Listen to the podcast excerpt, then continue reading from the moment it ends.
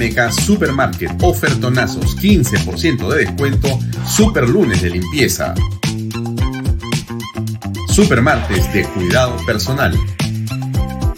Super miércoles de pollo y cerdo. Jueves de cerveza. Super viernes de pescados y mariscos. Super sábados de parrilla. Super domingos infantiles, llévate el segundo producto a mitad de precio. MMK Delivery 960-587-331. Coldwell Banker Realty, bienes raíces. Coldwell Banker número uno hace 23 años en Estados Unidos.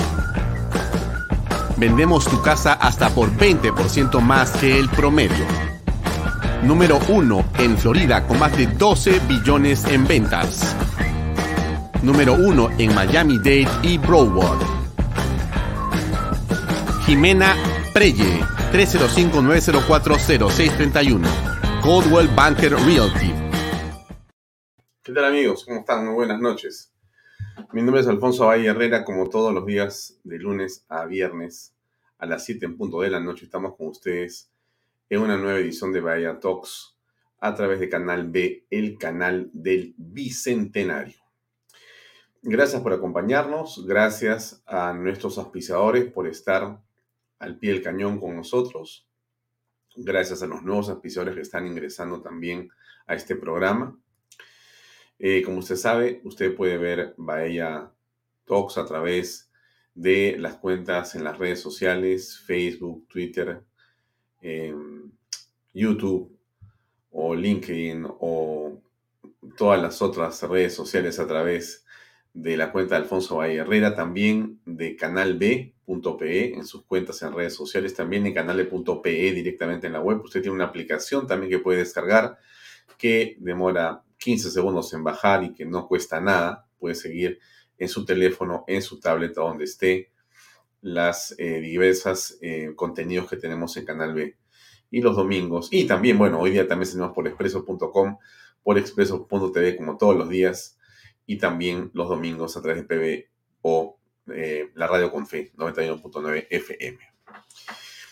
Bueno, hoy es un día muy interesante para conversar. Tenemos varias cosas importantes, varias cosas que estoy seguro a usted le van a, eh, interesar sobremanera. Eh, tienen que ver, por cierto, con lo que es la coyuntura y con lo que tiene que ver en el análisis en general de la política peruana. ¿no? Hay varios temas que están aquí dando vueltas y queremos comenzar con alguno de ellos. Déjenme simplemente contarles que esta noche va a estar con nosotros María Cecilia Villegas. Ya ha estado en programa antes, ella es una investigadora, es una profesional eh, con una amplia versación académica en justamente políticas públicas. Eh, ella es, entre otras cosas, investigadora, pero también escribe columnas eh, de manera permanente en el diario El Comercio y por eso es interesante conversar con ella hoy a propósito de varios temas eh, por cierto que vamos a tocar asuntos que tienen que ver con el poder legislativo, con el ejecutivo, que duda cabe, es tan importante y tan, digamos, sensible eso en estos tiempos. Pero eh, además de ello, esta noche vamos a conversar con Cecilia sobre un libro que ella escribió hace unos años, que está ahí en pantalla, que se llama La verdad de una mentira, el caso de las 300.000 esterilizaciones forzadas.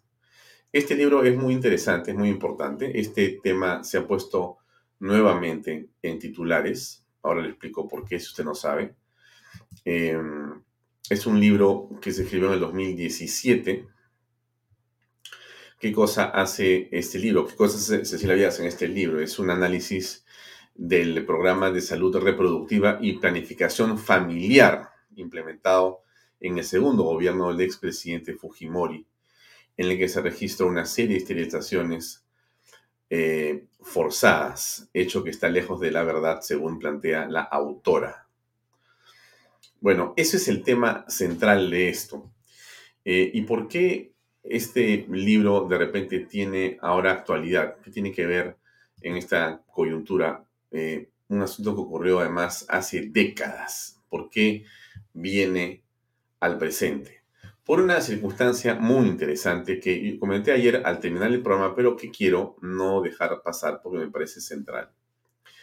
Resulta que usted conoce perfectamente porque lo hemos mostrado acá y lo hemos comentado, in extenso, pero también a través de una serie de videos que se han ido colocando en el programa y en los últimos días también, con comentarios, etcétera, que el presidente de la República ha tenido em, una conducta sinuosa, extraña, por decir eh, lo menos sospechosa, saliendo de Palacio de Gobierno sin registrar la salida, sin tener em, citas dentro de lo que es la agenda presidencial que es pública, porque él, eh, dicho sea de paso, no tiene vida privada.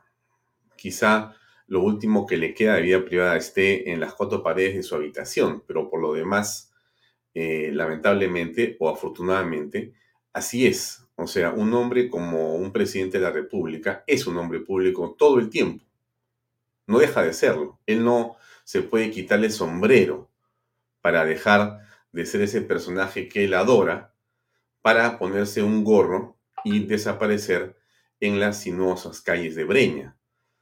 No lo puede hacer, no lo puede hacer. Y hacerlo constituye por lo menos un hecho que merece una explicación absolutamente clara y contundente.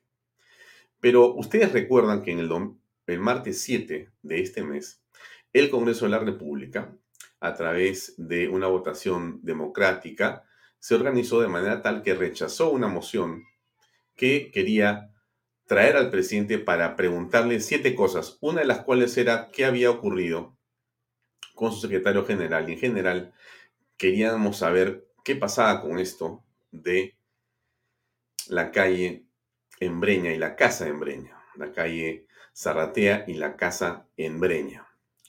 Eh, esto es algo que todos han estado preguntándose, todos nos hemos preguntado también la Procuraduría, la Fiscalía de la Nación, la Defensoría del Pueblo y el presidente, simplemente, después de esa votación en el Congreso, eh, él ha sentido que ha quedado como blindado, como que ya no interesa lo que pasó y no tiene que dar explicaciones. Ustedes dirán, ¿qué tiene que hacer el libro de la señora María Cecilia Villegas, que habla de las esterilizaciones con la casa de Breña? tiene que ver muchísimo. Quiero explicar por qué. Porque resulta que, liberado el presidente, liberado el presidente Pedro Castillo de su obligación, según él, y según sus aliados políticos nuevos, Acción Popular, Alianza para el Progreso, Somos Perú, eh, el Partido Morado, etc., liberado de sus obligaciones de contestarle a la representación y también a los ciudadanos de la prensa sobre qué hacía en esa casa y a quienes visitaba, diciendo, ya el Congreso me absolvió, entonces hay una comisión de fiscalización cuyo presidente es el doctor Aguinaga. El doctor Aguinaga ha sido ministro de Salud en la época de don Alberto Fujimori. Y el señor doctor Aina ha tenido la brillante y valiente idea de convertir su comisión en una de investigación para poder citar al presidente y preguntarle qué hacía el presidente en la casa de Breña, con quién estaba reunido, para qué. Y entonces los aliados políticos y los nuevos co-gobernantes junto con el presidente han decidido irse sobre el señor Aguinaga y han revivido este cadáver de las famosas esterilizaciones forzadas. Y ahí cobra mucho valor e interés la obra de María Cecilia Villegas, porque vale la pena comentar, regresaremos nuevamente a este tema, que estaba totalmente cerrado, para que nos cuente María Cecilia de qué se trató, ¿correcto? Para que vean ustedes que no tiene ni pies ni cabeza, fruto de una investigación hecha sobre la base de evidencias. La señora Villegas ha hecho una investigación seria y demuestra una serie de cosas muy importantes. Eso estaba cerrado, tan cerrado que ha estado cerrado muchas veces. Pero ahora es necesario que vuelva a la palestra el tema para tratar de imputarle a Aguinaga y sacarlo de la comisión de fiscalización, cosa que han hecho. ¿Para qué? Para tratar de aliviarle el camino al presidente Pedro Castillo. Miren ustedes, ¿ah? es, de mi punto de vista, inaceptable una cosa así. Inaceptable. Pero así es la política. Usted tiene que estar prevenido, porque la labor no es exponerlo aquí, pero la labor suya es pensar. Y no creerme, ¿ah? yo no le digo que usted me crea a mí para nada, no me crea. Piense que yo tengo un interés. Piénselo así. Pero usted averigüe usted misma. Coge el libro de la señora Villegas, mire lo que yo le estoy contando, usted compruebe lo que está pasando y usted pregúntese, pregúntese, ¿tiene derecho el presidente de la República a hacer cosas a espaldas de quienes les pagamos su suelo, siendo él el primer funcionario público de la nación? ¿No nos debe explicaciones? Bien, dejo eso ahí por un momento antes de conversar con María Cecilia Villegas, quiero eh, colocar el tweet del señor Aguinaga, porque eso nos da un contexto para poder conversar con María Cecilia en este tema, ¿correcto? Déjenme agrandar un poquito la imagen de la y se las voy a leer a ustedes para que la tengan clara. Mira lo que dice él, ¿eh? él dice, hasta el momento no se me ha notificado la arbitraria resolución que abre proceso penal en mi contra. Sin embargo, a efectos de no paralizar las investigaciones a cargo de la Comisión de Fiscalización, le he solicitado a mi bancada se designe a mi reemplazo en dicha comisión, cosa que ya se hizo. Debo señalar que he sido investigado hasta en ocho oportunidades por los mismos hechos que hoy son materia de proceso penal. En las anteriores oportunidades, las investigaciones se archivaron por no existir indicio de delito alguno. Lamentablemente, si eres fujimorista, no existe el debido proceso, la presunción de inocencia y menos se te aplica el principio de no ser investigado o juzgado dos o más veces por los mismos hechos. Esta es la justicia politizada, con persecución para bloquear investigación al gobierno. Soy demócrata y respetuoso de nuestro reglamento del Congreso, pese a que el artículo 20 viola, ya, bueno, como siempre, colaboraré, etc. A Alejandro Aguinaga. Yo no conozco al doctor Aguinaga. Quizá en algún momento en mi vida lo pueda haber visto, no recuerdo, pero no lo conozco, o sea, no he conversado con él, sino quizá un hola en alguna parte, no me acuerdo dónde. Me gustaría entrevistarlo para preguntarle más sobre este tema. Pero me parece central que usted sepa lo que le estoy comentando, que usted lo reflexione, háblelo en su casa, coja su teléfono y no me crea, como le digo. Averígüelo usted por su cuenta, a ver si es verdad lo que yo digo o yo estoy alucinando. Pero esto me parece realmente impresionante. Impresionante. Eh, hoy día en el peruano, para que usted vea que vivimos en una república realmente muy eh, original, una sui generis, ¿no? Hoy en el peruano, el presidente de la República y su equipo de comunicación, ¿no? etcétera, reunidos ahí han dicho, bueno, aquí tenemos que tomar la iniciativa, tenemos que salir adelante con ideas, con planteamientos, nos estamos quedando. Entonces, establecen como política de comunicación social la obligatoriedad por cumplimiento para todas las entidades del Estado, el uso del logo y la frase siempre con el pueblo en toda publicidad institucional, informativa y aquella por la que se le comunique a la población los servicios que se le brinda. Resolución ministerial número 300 PCM, ta, ta, ta, ta, ta. Siempre con el pueblo. O sea, a todo lo que se le ponga, todo lo que hagan, siempre con el pueblo para decir pues que el hombre está con el pueblo. Claro, el hombre no está con el pueblo cuando eh, se escabulle de las investigaciones. Siempre como el pueblo debería ser pues eh, por lo menos respuestas a los periodistas, pero nunca con el pueblo, presidente. Porque estar con el pueblo significa responder, comunicar, eh, absolver preguntas. Eso es siempre con el pueblo, pero usted en realidad debería ser nunca con el pueblo, nunca con el pueblo. Solo sobre las tarimas, bien lejos de la prensa. Ahí sí usted se siente seguro cuando nadie le pregunta y menos le repregunta. Y eso realmente me parece increíble. Miren ustedes, antes de pasar a la conversación, ¿ya? Ah, y se han peleado por la frase, ¿no? Que es un lema chavista, lo ha dicho el reporte con mucha precisión, que es, un lema, o sea, ni siquiera es de ellos. O sea, ni siquiera es de la PCM. O sea, eh, en fin, o sea, encima lo hacen mal, ¿no? Pero bueno, ya. Este, ¿Qué cosa ha dicho eh, Puca? Puca ha dicho, oye, Mirta le dice a la primera ministra, oye Mirta, esa es mi frase, porque yo la he usado, dice Puca, en mis comunicaciones, te estás robando, yo soy el autor intelectual. Y le contesta Mauricio Mulder, oye compadre, dice así, estos pelagatos que se creen fundadores de la política ignoran que siempre con el pueblo fue el lema de Alan en el 2006.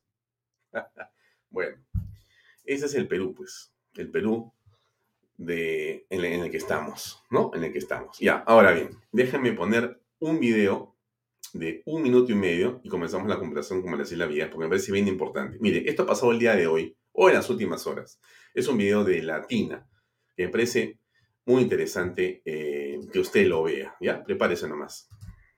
Mira, Víctor, este sujeto, este sujeto, le está, cosas a la señorita. Eso es un lampón. Eso es... Nos viene contando la señora. Agárralo, agárralo. Ya escapó, Víctor. En nuestra. Durante la transmisión en vivo. Así es. Esto es en Barrios Altos. Del Girón Junín, en Barrios Altos. Ahí es escondido. La Ahí está, ahí se señorita. acaba de dar la vuelta. Poder Judicial. eh, Tú ibas a trabajar. Sí. Ya quedó solamente esa parte. Tranquila, tranquila. Ay, ¿por qué? ¿Qué hago? ¿Qué Qué impotencia. Hay que, hay que denunciar a esta ¿Está señorita. grabado? Sí, Por favor, ayúdenme, por Ya favor. el rostro del sujeto. Se logró grabar el Acá rostro del sujeto con nuestro compañero Víctor Sánchez. ¿Por qué? Bien, realmente una pena. Esto es lo que pasa. Lo he puesto como un ejemplo que usted conoce. No es que se lo ponga yo. Usted sabe perfectamente, señora, señor, joven como ella. Donde sea que estás, está ocurriendo eso en este momento en el país. Plaza, calle, porque el gobierno está en otra. Los temas centrales los ha abandonado para hacer demagogia, populismo, ofrecer lo que no puede y esconderse. Porque el presidente ha decidido nunca con el pueblo. el presidente ha hecho un lema que es fantástico, pero el presidente se corre, se corre de su responsabilidad. La Defensoría del Pueblo, les dije a ustedes, le ha pedido al presidente publicar la lista de personas con las que se reunió fuera del Palacio de Gobierno. Remarcó que corresponde al mandatario informar mediante declaración jurada de todas las reuniones que sostuvo. No es un favor, no es una cortesía. El presidente, insisto, cree que es un reyesuelo y que esta es una especie de comarca. Este es su panaca y él puede hacer en el Perú lo que le da la gana. La chacra de Pedro Castillo Terrones. No es así. No es así. El presidente lo toma así en los hechos. Es lamentable lo que yo digo, pero es cierto lo que yo digo. Bien, dejo el tema ahí. Ya no hablo más. Disculpen la perorata tan, ex- tan larga. Este, y aquí está con nosotros María Cecilia Villas, a quien invito. Eh, ¿Cómo estás, María Cecilia? Buenas noches. Hola Alfonso, buenas noches.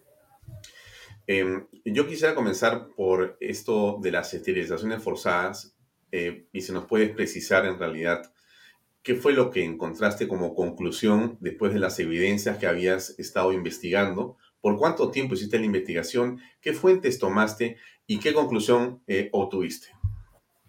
Bueno, yo lo primero que quiero comenzar es contándote que esta fue una investigación académica cuando yo estaba haciendo una maestría en políticas públicas en la Universidad de John Hopkins Science en Washington, D.C. Y eh, llegué de casualidad al caso de, de las esterilizaciones forzadas y cuando lo vimos en clase fue a la profesora a la que se le ocurrió hacer una investigación para entender qué era lo que realmente había sucedido. Lo que hicimos fue diseñar una investigación académica sobre la base de data cuantitativa. ¿Eso qué significa? Nosotros no hicimos investigación buscando a las víctimas y preguntándole a cada una de las víctimas qué cosa era lo que había sucedido.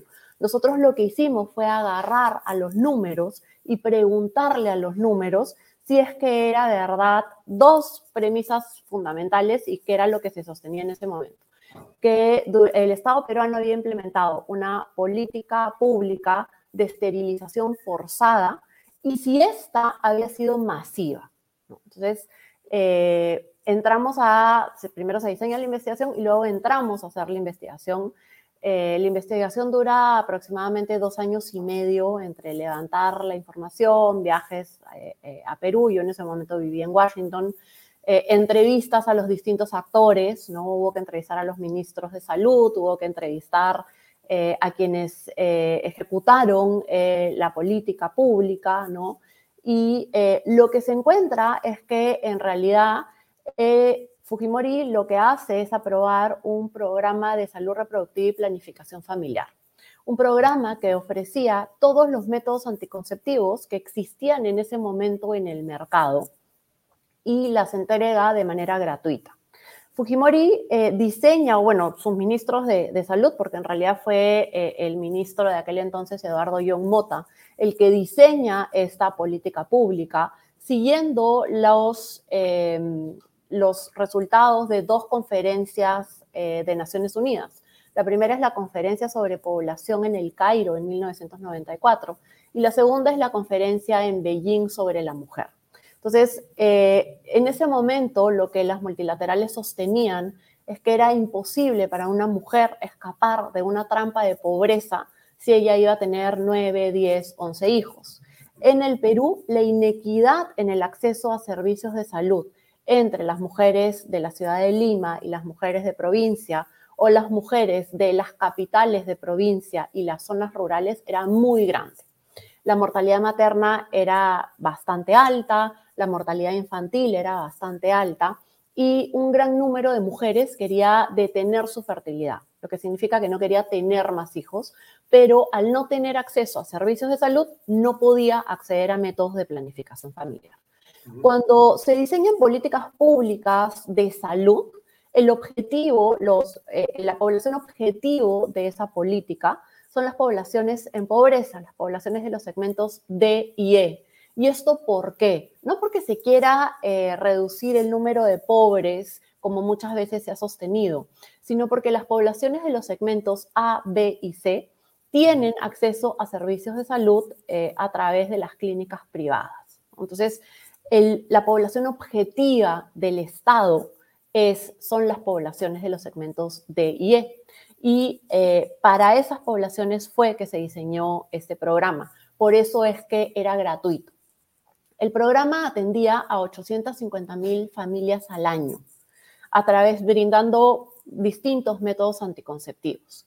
El año que más ligaduras de trompas hubo fue en 1997, que hubo 109 mil ligaduras. A partir de ese momento es cuando surgen las denuncias y el número de ligaduras cae. De hecho, al año siguiente hay alrededor de 26 mil ligaduras. Eh, creo que es importante señalar que, que, que la investigación lo que arroja es que no hubo una política de Estado no es que se diseñó una política para ir a esterilizar a la fuerza a las mujeres y que esta esterilización fue masiva. Eh, el programa de salud reproductiva y planificación familiar eh, entró en vigencia en enero de 1996 hasta el año 2000 cuando fue cancelado. En ese periodo fueron esterilizadas 254.544 mujeres. De ellas, la Defensoría del Pueblo Em, investigó alrededor de 770 casos hasta el año 2002. Y esto es importante eh, señalarlo porque esto ocurre durante estas investigaciones, ya no son en el gobierno de Fujimori, porque muchas veces se cuestiona investigaciones que hayan ocurrido durante este régimen, sino hay eh, investigaciones que ocurren durante el gobierno de Alejandro Toledo.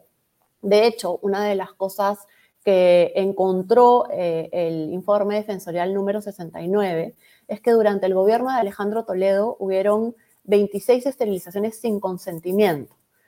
La Defensoría del Pueblo no la llama esterilizaciones forzadas, las llama esterilizaciones sin consentimiento.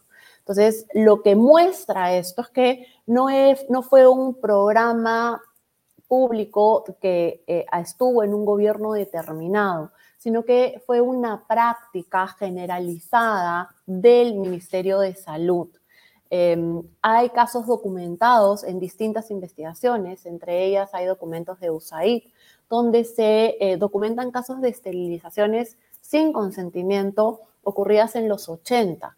De hecho, hay un libro que recoge artículos eh, sobre personas que hablan de, las esterilizaciones, son más que nada artículos, más que investigaciones per se.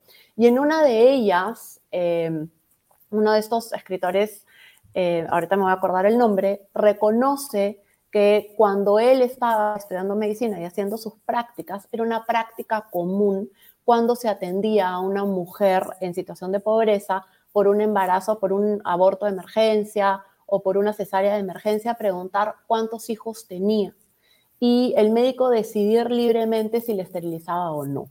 Entonces, esta era una práctica que ocurría en el Perú y esto refleja la debilidad institucional del sector salud. Entonces, eso es bien importante, porque cuando se ha creado el mito de las 300.000 esterilizaciones forzadas, no estamos entrando a entender realmente cuál es el problema del acceso a los servicios de salud para las mujeres de los segmentos de IE y cuál es la debilidad institucional de un Estado donde los médicos creen que pueden disponer libremente del cuerpo de una mujer, que es lo que realmente ha ocurrido.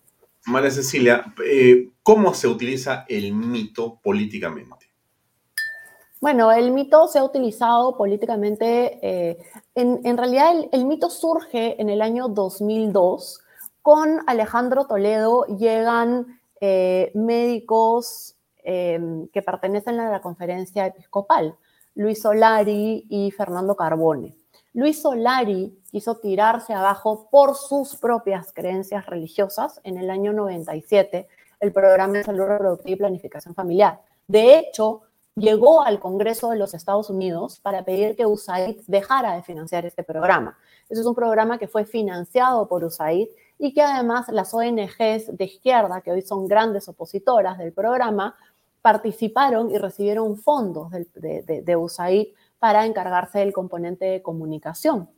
Entonces, cuando Luis Solari se convierte primero en ministro de Salud en, la transición, en el gobierno de transición, y luego en primer ministro, y Fernando Carbone se convierte en ministro de Salud, cancelan el programa y eh, de hecho eh, limitan las compras de métodos anticonceptivos en su, eh, siguiendo su propia ideología y sus propias creencias, ellos consideran que las mujeres no deben tener acceso a métodos anticonceptivos porque van en contra del plan de Dios.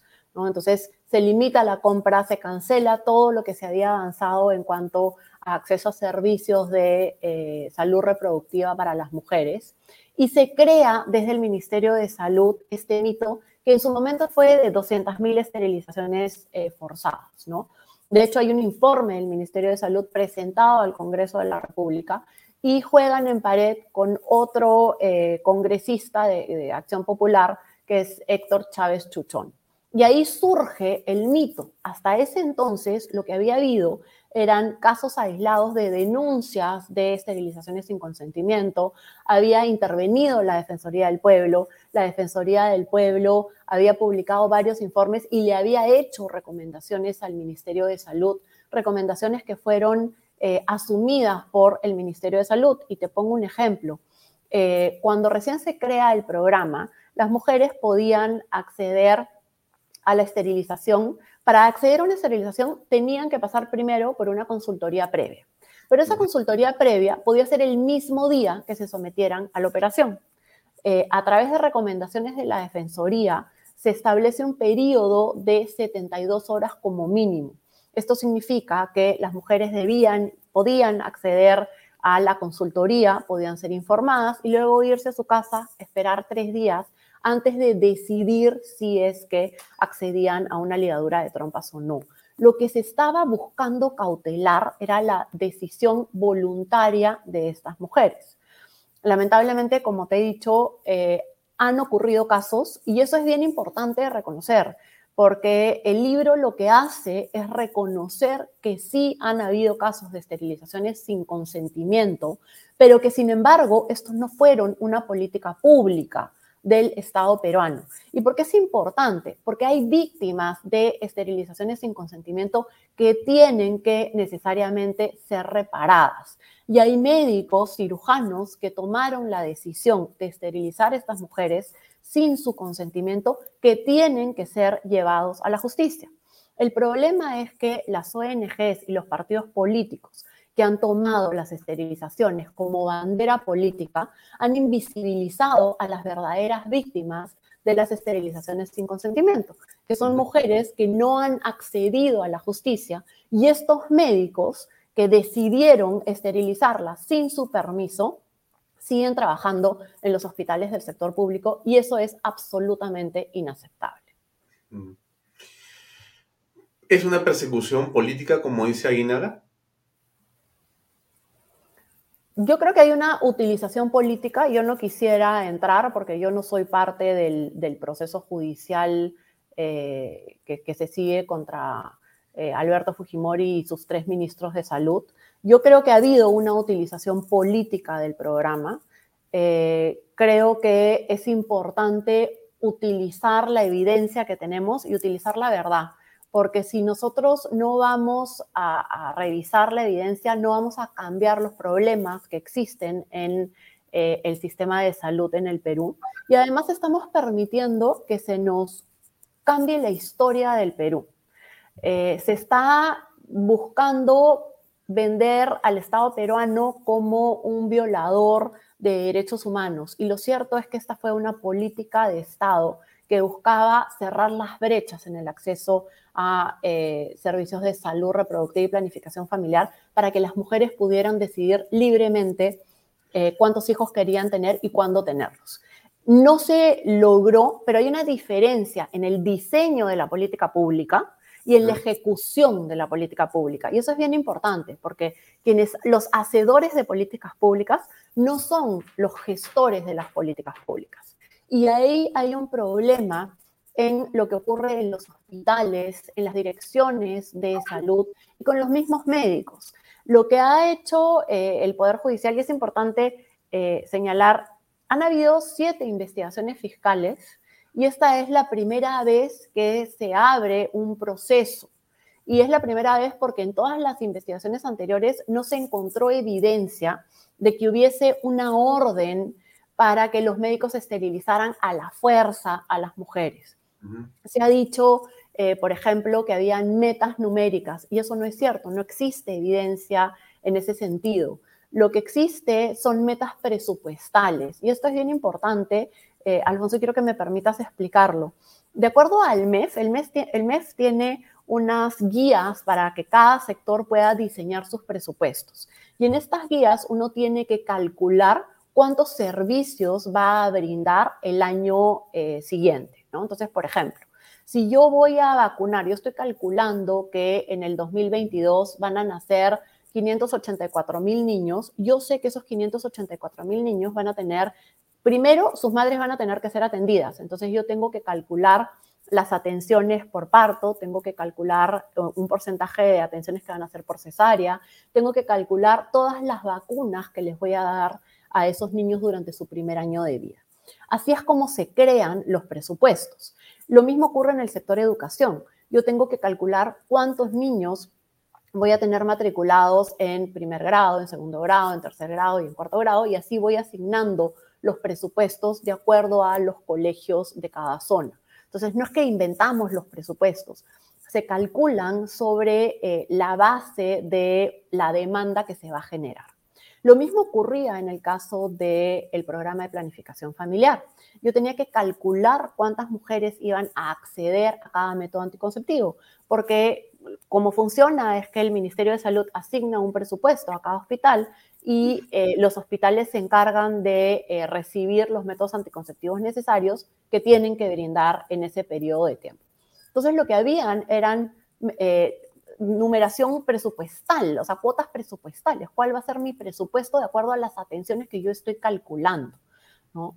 Eh, sí es cierto, sí hay evidencia que en algunos hospitales, y esto no venía directamente del Ministerio de Salud, que en algunos hospitales los directores establecían que las visitadoras médicas que van generalmente de casa en casa en estas poblaciones para traer a los niños a vacunarse, para traer a las madres a acceder a métodos anticonceptivos, se les pedía que trajeran dos o tres eh, atenciones para eh, ligadura de trompas, ¿no? Eso sí es cierto, pero no es cierto que hubiese la obligación de que se sometieran a la ligadura de trompas ni que esta orden viniera del Ministerio de Salud. Eso ocurre en algunos casos, en algunos hospitales, ¿no? Y esto viene de la dirección eh, del hospital. Y esto es importante porque cuando uno está haciendo gestión pública, lo que uno quiere es que el mayor número de beneficiarios pueda acceder a los programas que se están brindando. Entonces, si yo sé que hay vacunación, yo quiero llegar al mayor número de niños. Si yo sé que hay una demanda insatisfecha de muchas mujeres que quieren reducir el número de hijos que quieren tener, que quieren cuidarse para no seguir teniendo hijos, pues yo necesito eh, ir a buscarlas y decirles, oigan, aquí hay métodos anticonceptivos. Y no hay solo ligadura de trompas, hay todos los métodos anticonceptivos, ¿no? Como yo te contaba, se atendían a 850 mil familias al año y el año que más ligaduras hubo fue 109 mil. Esto es alrededor del 13% del total de métodos anticonceptivos que brindaba el programa. ¿no? Y esto es bien importante. Ahora, otra de las cosas que sí tenemos que resaltar es que hubo fallas en el diseño del programa la población peruana no es homogénea. Nosotros no podemos comparar a una mujer que vive en La Perla, en el Callao, con una mujer de la comunidad campesina de Maraicaza, en Arequipa, o con una mujer del norte de Piura.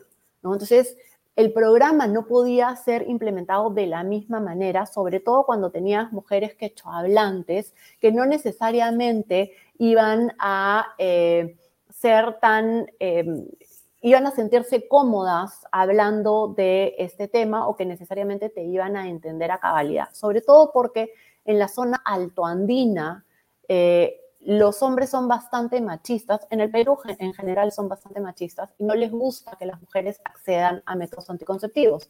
Esto también está documentado en distintas investigaciones. Eh, muchos de los hombres creen que si la mujer accede a métodos anticonceptivos, pues le va a sacar la vuelta y por eso se, se oponen al uso de métodos anticonceptivos. Pero eso no limita el derecho que tiene la mujer, ella, de decidir libremente, sin el permiso de nadie, cómo quiere regular su fertilidad.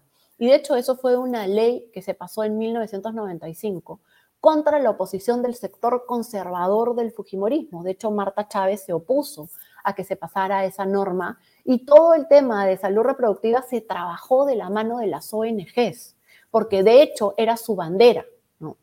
Entonces, eh, es importante reconocer que en muchos casos las mujeres tenían que haber tenido más tiempo, que se tenía que haber, hablado con toda la comunidad, sobre todo aquellas que pertenecen a las comunidades altoandinas, donde no hay decisiones individuales, ¿no? donde eh, además la mujer tiene mayor valor en la medida en que pueda tener más hijos. Entonces, hay un montón de consideraciones que había que, tener, pero esto no convierte al programa de salud reproductiva y planificación familiar en una, en una política pública de esterilización forzada. Entonces, y eso es sumamente importante. Como te decía, en el gobierno de Alejandro Toledo hay 26 casos de esterilizaciones sin consentimiento. Entonces, lo que necesitamos hacer es focalizarnos en cuál es el problema del sector salud que permite que los médicos decidan sobre el cuerpo de una mujer. Y viene ocurriendo incluso el día de hoy. Yo tengo documentadas esterilizaciones sin consentimiento en el año 2004, en el año 2005. Hay procesos judiciales que las mismas mujeres inician contra los médicos y que terminan sancionando a los médicos, pero los médicos ni pagan reparación civil ni son eh, destituidos de sus puestos en el sector público.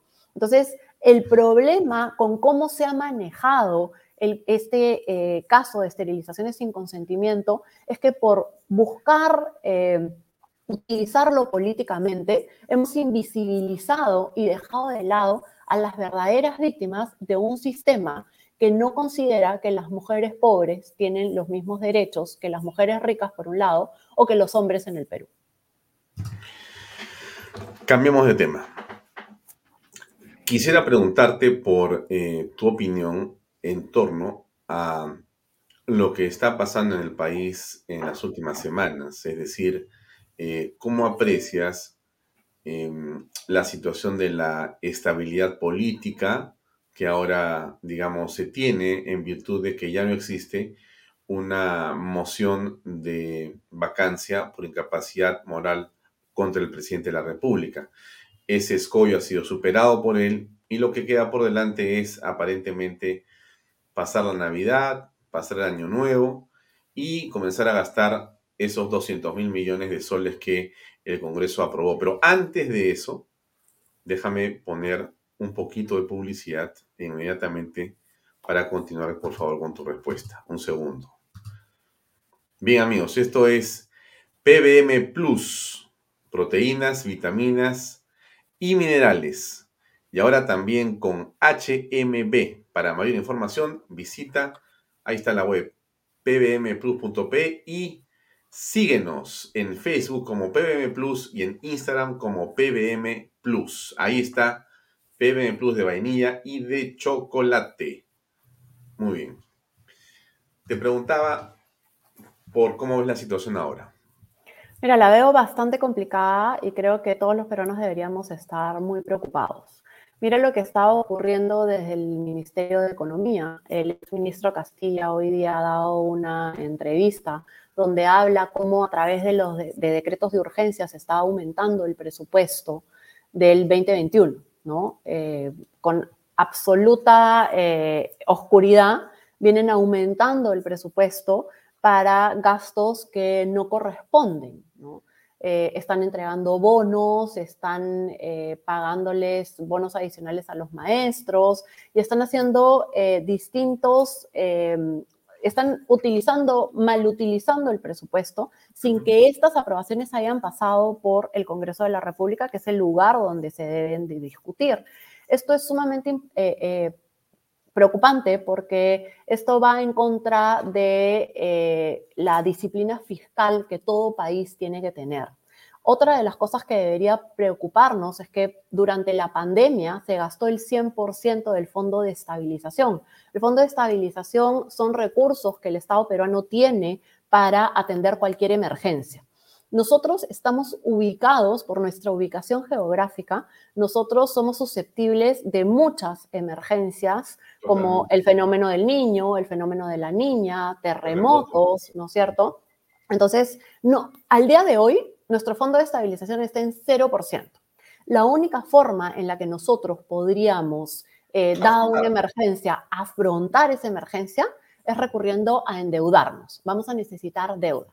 Y lo que ha ocurrido es que esa deuda va a ser mucho más cara que hace seis meses, porque hemos bajado en el rating, de, eh, en el rating crediticio, ¿no? Hemos perdido el, el grado de inversión que el Estado peruano tenía.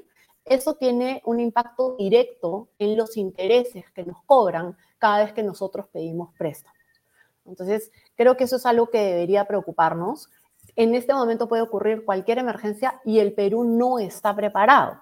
Nosotros estuvimos preparados para eh, enfrentar la pandemia COVID-19 gracias a todo, eh, el, manejo fiscal que habían tenido en los últimos casi 30 años todos los ministros de Economía que ha tenido el Perú. Entonces, es lamentable lo que estaba eh, haciendo Pedro Franque en el Ministerio de Economía porque además el Ministerio de Economía, así como el BCR ha sido siempre una isla de, excelencia, el Ministerio de Economía también. Entonces, em, yo estoy sumamente preocupada por qué es lo que puede suceder. La reforma eh, tributaria que está impulsando Franke, yo espero que no le den las facultades, la verdad es que no es el momento para hacer una reforma tributaria y más allá de que no es el momento, no creo que en, este momento el gobierno tenga los técnicos necesarios para hacer una reforma de esta envergadura. Pero Frank, ha dicho, Frank ha dicho, eh, Cecilia, que eh, en realidad el próximo año se va a crecer más de 13% y que además eh, los mineros han tenido unos excedentes fabulosos que hay que tomar y que la economía pinta excelentemente bien. Es lo mejor que hay en América Latina, es el Perú. Por lo tanto, ¿por qué asustarse? ¿Por qué preocuparse? Al contrario, hay que de una vez cerrar las brechas. Mira, yo creo que el ministro Franque sabe algo que el resto de nosotros no. ¿no? Porque si tú sigues a los distintos economistas del Perú, expertos en sector público, eh, todos están absolutamente preocupados por lo que viene. De hecho, de hecho, el BCR ha calculado que el próximo año la inversión privada va a crecer 0%. No va a haber mayor inversión privada. ¿Eso qué significa? Que no se van a generar nuevos puestos de trabajo. Y cada año sale un grupo de chicos del colegio que necesita buscar trabajo. ¿no? Entonces, eh, no van a haber nuevos puestos de trabajo. De hecho, con las normas que están pasando, existe la posibilidad de que se precarice aún más el trabajo. ¿Eso qué significa? Que las empresas formales comiencen a despedir y esa gente que tenía un trabajo formal vaya a tener que buscar un nuevo trabajo en el sector informal. ¿no? Entonces, em, no me queda claro qué es lo que está viendo Franke que el resto de nosotros no estamos viendo. Eh, de hecho, eh, los economistas lo que están diciendo es que lo que ha habido ahorita ha sido un rebote, ¿no? Producto de la reactivación eh, y de que se haya vuelto a abrir el país y porque fuimos el país que más cayó, ¿no? Entonces, no es que estemos mejor que el resto de América Latina, lo que pasa es que hemos rebotado porque fuimos el que más bajo cayó, Entonces... Em, Ahora, dicho esto, ¿Cómo aprecias en esa coyuntura en la que Franke dice lo que estamos señalando, donde no se encuentra aparentemente eh, una lógica o las razones por las cuales él puede estar tan contento, pero en realidad eh, lo que parece ser es que está en campaña el gobierno, en campaña por la elección que viene, y la campaña ha comenzado ahora. Entonces, bonos, más impuestos, eh, una serie de eh, gastos eh, diversos que son básicamente para las zonas donde ellos tienen que consolidar y ganar esta vez ampliamente para que el mapa sea rojo por completo y básicamente ahí sí plantear el tema de la Asamblea Constituyente. Una vez que se produce este triunfo avasallador de octubre del próximo año, entran ellos y dicen, bueno, se acabó las medias tintas, ahora sí, con todo. ¿Ese es un plan o yo estoy alucinando? No, yo, yo coincido con tu visión, yo creo lo mismo que tú. Yo creo que ese es un plan. Em, de hecho, creo que eh, están en campaña por dos cosas, las elecciones municipales y regionales y la constituyente. Porque ahorita en la ciudad de Lima nosotros no lo estamos viendo, pero en regiones están muy activos con el tema de la constituyente. ¿No? Yo he tenido la oportunidad de ver qué es lo que está sucediendo en regiones y están sumamente activos el partido eh, de gobierno se está moviendo muchísimo con las escuelas de jóvenes, está, está, tratando de captar muchos jóvenes con esta ideología de izquierda, ¿no? Donde muestran al Che Guevara como un ídolo y a Edith Lagos como, también como un ídolo de, las chicas, ¿no? Estos dos asesinos esto, que hicieron muchísimo daño, esto, cada uno en, por donde pasó, ¿no? Em, ellos están en campaña y de hecho no solo necesitan pintar todo el país de rojo, necesitan capturar las municipalidades y las regiones donde más canon haya. Porque si tú has visto lo que ha hecho Franke desde el MEF, es ha comenzado a soltar bonos para todo el mundo, ¿no? La caja militar policial, los maestros, eh, estos bonos, estos sin focalización eh, para todo el mundo. Hay un, hay un beneficio también del 15% para reducir eh, las tarifas eléctricas, si no me equivoco, las tarifas del gas, ¿no? Entonces, no está focalizando a la gente que realmente lo necesita. Aquí lo que está tratando de hacer es capturando a la población, que la población sienta que no pasa nada, que todos están bien con este gobierno y lo está haciendo tirándose todos los recursos del país. Pero más allá de eso, nosotros somos un país que vive de la minería. Y mira lo que viene ocurriendo. Franke sostiene que las mineras han tenido ingresos gigantescos y que tenemos que capturar más de esos ingresos. En realidad, el sistema eh, tributario para las mineras eh, ya está diseñado de esa manera, que mientras más gane la minera, más recibe el Estado peruano. Ya está diseñado de esa manera. Entonces, lo que nos está contando es, es realmente una mentira. Pero más allá de que quiere grabar aún más a las mineras, en los temas sociales, su primer ministra que viene de la ONG Grufides, ha puesto como viceministro de eh, Gobernanza Territorial a la persona que se encargó de tirarse abajo Conga. ¿no? Ellos mismos están generando todo esto, todos estos conflictos sociales en las zonas de influencia minera. La misma primera ministra anunció el cierre de cuatro minas en Ayacucho. Las Bambas ha parado ya hoy día no, ha anunciado esto, Cerro Lindo, me parece que es, que ha anunciado también que ha detenido sus actividades. Entonces, ¿cuáles son los recursos que quiere capturar Franque si el mismo gobierno está deteniendo la minería? Y es bien importante señalar una cosa, no se trata solo de defender a la minería porque las grandes empresas mineras, no, también existen medianas y pequeñas empresas mineras. Y también hay mineros artesanales. Hay muchísimas familias que viven de la minería, porque las empresas mineras, por cada trabajo que se genera directamente, hay entre 6 y 8 puestos de trabajo que se generan de manera indirecta. ¿Esto qué son? Los camiones, por ejemplo, que trasladan el mineral, pertenecen a otras empresas, no a la empresa minera. Eh, las cisternas que mojan, las trochas por donde circulan los eh, camiones con el mineral. Pertenecen de las comunidades. exacto, pertenecen a las empresas comunales, ¿no? Pero ahí tienes un montón de otros trabajadores, los que eh, se encargan de hacer la alimentación, los que hacen los, el papel o, qué sé yo, los, los distintos proveedores que tienen que atender a las empresas mineras también se van a ver afectados. Y no solamente estos que en su mayoría son pequeñas empresas o medianas empresas, sino que además van a tener que despedir a sus propios trabajadores. Y como la cadena, o sea, tenemos que recordar que la, la economía son como fichitas de dominó. Cae una y van cayendo las demás. Entonces, esta empresa mediana, que es proveedora de la gran empresa minera, tiene MIPES, que son sus proveedoras, que a su vez se van a quedar también sin trabajo y por lo tanto van a quebrar. Y las personas que trabajaban en esas, en esas MIPES se van a quedar sin trabajo y no van a tener cómo atender a su familia.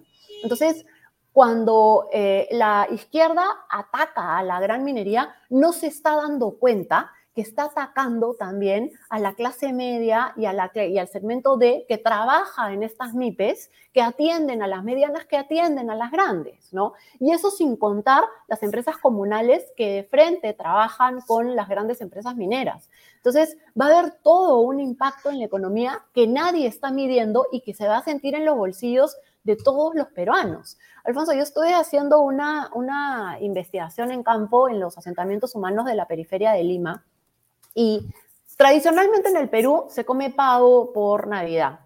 Los asentamientos de la periferia de Lima no llega el pavo porque no tienen recursos para poder comprarlo y se, y se comía eh, pollo, ¿no? Este año la gran mayoría no va a poder ni siquiera comprar pollo. Van a comer panetón y chocolate en Navidad. Y eso es producto del manejo económico de este gobierno. Y mira que aún no han recibido las facultades esto, para legislar en materia tributaria, lo que va a impactar aún más a, las, a, las, a, la clase media y a las MIPES. Mm. Y aún no hemos visto lo que va a suceder el próximo año. ¿Tienen, ¿Cuántos días tienen en el gobierno? ¿130 días? ¿140 días? ¿no? Más o menos. Y mira cómo nos están afectando. Los precios de la gasolina, del gas, es, es, increíble cómo ha subido absolutamente todo que afecta el bolsillo de las amas de casa. Totalmente. Cecilia, quería preguntarte por el Congreso antes de terminar, nos quedan unos cinco minutos. Déjame poner un poco de publicidad, que por eso es que este programa avanza como un avión, por favor. Bien amigos, eso es PBM Plus. Recuerda que puedes encontrar PBM en dos deliciosos sabores, vainilla y chocolate. Para mayor información visita www.pbmplus.p y síguenos en Facebook como PBM Plus y en Instagram, ahí está, como arroba PBM Plus. No olvides que el ejercicio constante favorece a tu sistema inmune. Dale ahí, vainilla y chocolate PBM Plus. ¿Qué hacemos con el Congreso, mi estimada María Cecilia? Es muy complicado, ¿no? Tenemos, lamentablemente... cinco minutos nada más para que me cuentes qué piensas del Congreso. Mira, es, es, muy complicado porque lamentablemente como se eh, pasaron la norma impidiendo la reelección de congresistas, los congresistas que tenemos son nuevos. No hay unidad, no han logrado unirse en torno a eh, cuál es la oposición que efectivamente tienen que hacer. Eh, tenemos grupos que están vendiendo sus propios intereses, lo hemos visto con el tema de la SUNEDU, ¿no? No entiendo qué hace Acuña eh, con Pedro Castillo, porque finalmente eh, cuando tú le das los votos desde el Congreso a un gobierno, estás básicamente co-gobernando, ¿no? Hay muchos negociados que se vienen manejando. Los negociados con el tema de educación son gigantescos y la poca oposición, si quieres, articulada que se ha venido armando desde la centro derecha, está siendo eh, atacada por los medios de comunicación que controlan la narrativa en este país, ¿no? Entonces, eh, creo que es sumamente importante ver qué es lo que va a venir hacia el próximo año. Ya los congresistas los tenemos, pero yo te pregunto siempre, Alfonso, cuando, cuando me entrevistas, ¿dónde están los empresarios y qué cosas están haciendo los empresarios? No los escucho, no sé a dónde están metidos. Eh, yo creo que tienen que salir y hacer política, porque todos los las personas ¿Sabes, que sabes, yo, déjame contestarte en, en 30 segundos. Yo tengo la impresión que en el Perú los empresarios no tienen una ideología. Entonces no saben sino a dónde van políticamente. Quizás son muy buenos en aquellas cosas en las que han logrado destacar por su formación y por su esfuerzo y talento empresarial y emprendedurismo, pero, pero políticamente están perdidos en el espacio. Entonces no saben qué cosa es una cosa y otra cosa y qué cosa es bueno y malo ideológica y políticamente. Entonces, son capaces de financiar a quienes le van a cortar el cuello o se lo están cortando. Eso es lo que yo pienso. Están confundidos. Y a, lo mejor no, y a lo mejor no es que estén confundidos, sino que la tienen bien clara. La mayoría, y ojo que estoy diciendo la mayoría y no todos, de los empresarios en el Perú son mercantilistas. Históricamente lo que ha sucedido es que los empresarios han buscado comprar al poder de turno. Y esa es la verdad. Entonces, y lo han conseguido. Y siempre lo han conseguido. Entonces, probablemente eso es lo que están haciendo ahorita, intentando comprar al poder de turno. Pero los peruanos no podemos seguir permitiendo eso. Los peruanos se han cansado de la forma en, el que, en la que en el Perú se hace empresa. Necesitamos una nueva eh, calidad de empresarios que se dé cuenta que no solamente tienen que maximizar sus, utilidades, sino que lo que tienen que hacer es dejar un país mejor y contribuir a la sociedad en la que se están desarrollando. Y eso implica que tengan que participar activamente en política, que no es lo mismo que hacer política partidaria, pero sí salir y levantar la voz, porque al final lo que todos queremos es construir un mejor Perú. Bien, eh, solamente una pregunta más chiquita. Em, ¿Tú qué crees que va a pasar en la elección que viene? Ah? Porque salen unas encuestas, pero las encuestas a estas alturas son risibles en realidad, no vale la pena ni mencionarlas, pero ¿qué crees que va a ocurrir en la elección que viene? Mira, por lo que yo estoy viendo, es muy probable que Pedro Castillo y los partidos de izquierda eh, ganen la mayoría de, de municipalidades y gobiernos regionales, porque no hay partidos del otro lado articulados. El PPC perdió la inscripción, el APRA no sé dónde anda, eh, Fuerza Popular ya hemos visto qué es lo que sucede cada vez que participa en elecciones, ¿no? Entonces, del otro lado no hay partidos políticos articulados y la izquierda sí está articulada y sí está haciendo su trabajo de enfrentar a la centro derecha, si quieres, ¿no? Y al final no tenemos a nadie haciendo política. No. ¿Y los jóvenes están bien o están mal? ¿Cómo los ves? Yo los veo ya totalmente desentendidos, ¿no? Los jóvenes se levantaron, hubo cierto pico de, atracción política eh, entre la segunda vuelta y la declaración de Pedro Castillo, entre la primera vuelta, si quieres, y cuando se declaró a Pedro Castillo presidente del Perú, ¿no? Pero nuevamente se han vuelto a desentender. No los veo articulados, no los veo eh, activamente actuando en política, pero tampoco los veo leyendo ni pensando. ¿No? Y eso es sumamente importante porque lo que nosotros tenemos es un sistema educativo tan malo que no tenemos jóvenes que estén preparados y que puedan entender qué es lo que está sucediendo políticamente.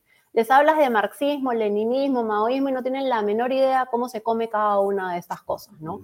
Y los jóvenes de, y acá me refiero a los jóvenes del ABC, si quieres, y los jóvenes del DIE están demasiado preocupados trabajando en lo que pueden y ayudando en sus casas, ¿no?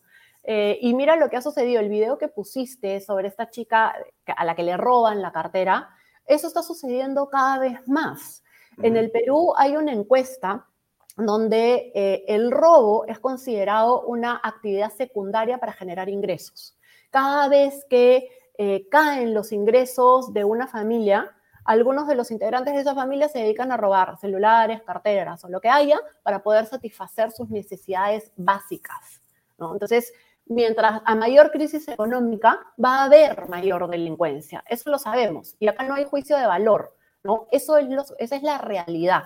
Entonces, ni siquiera el gobierno se está encargando de enfrentar esa realidad. Y mira la desesperación que tenía esa chica, no sabemos qué cosa había en la cartera, a lo mejor una computadora, a lo mejor el teléfono, a lo mejor algo de dinero, ¿no? Pero nosotros en el Perú vivimos en una inseguridad absoluta y no es justo vivir de esta manera cuando somos un país de ingreso medio alto. El Estado peruano tiene recursos, tiene malos gestores públicos, tiene malos políticos y tiene malos gobernantes.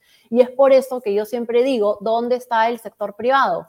¿Dónde está el sector privado que no levanta la voz, que no ayuda, que no impulsa y que no obliga al sector público a ser más transparente, a rendir cuentas y a eh, mejorar su gestión? Cecilia, muchas gracias por tu tiempo esta noche. Te agradezco muchísimo por acompañarnos. Hasta otra oportunidad, muy amable. Bien amigos, era María Cecilia Villegas, estuvo con nosotros aquí en Bahía Talks. Eh, hemos hablado de muchas cosas. Eh, me queda en el tintero la reflexión que hace al final y la frase del presidente siempre con el pueblo, ¿no? Nunca con el pueblo. Castillo no está con el pueblo. Castillo corre del pueblo, porque la prensa, como los congresistas que querían preguntarle, representan al pueblo del cual él huye despavorido. No quiere precisar, no quiere contestar nada. Así estamos. Bien amigos, ahí termina el programa de hoy. Nos vemos mañana a las 7 en punto en otra edición de Avia. Buenas noches y gracias por acompañarnos.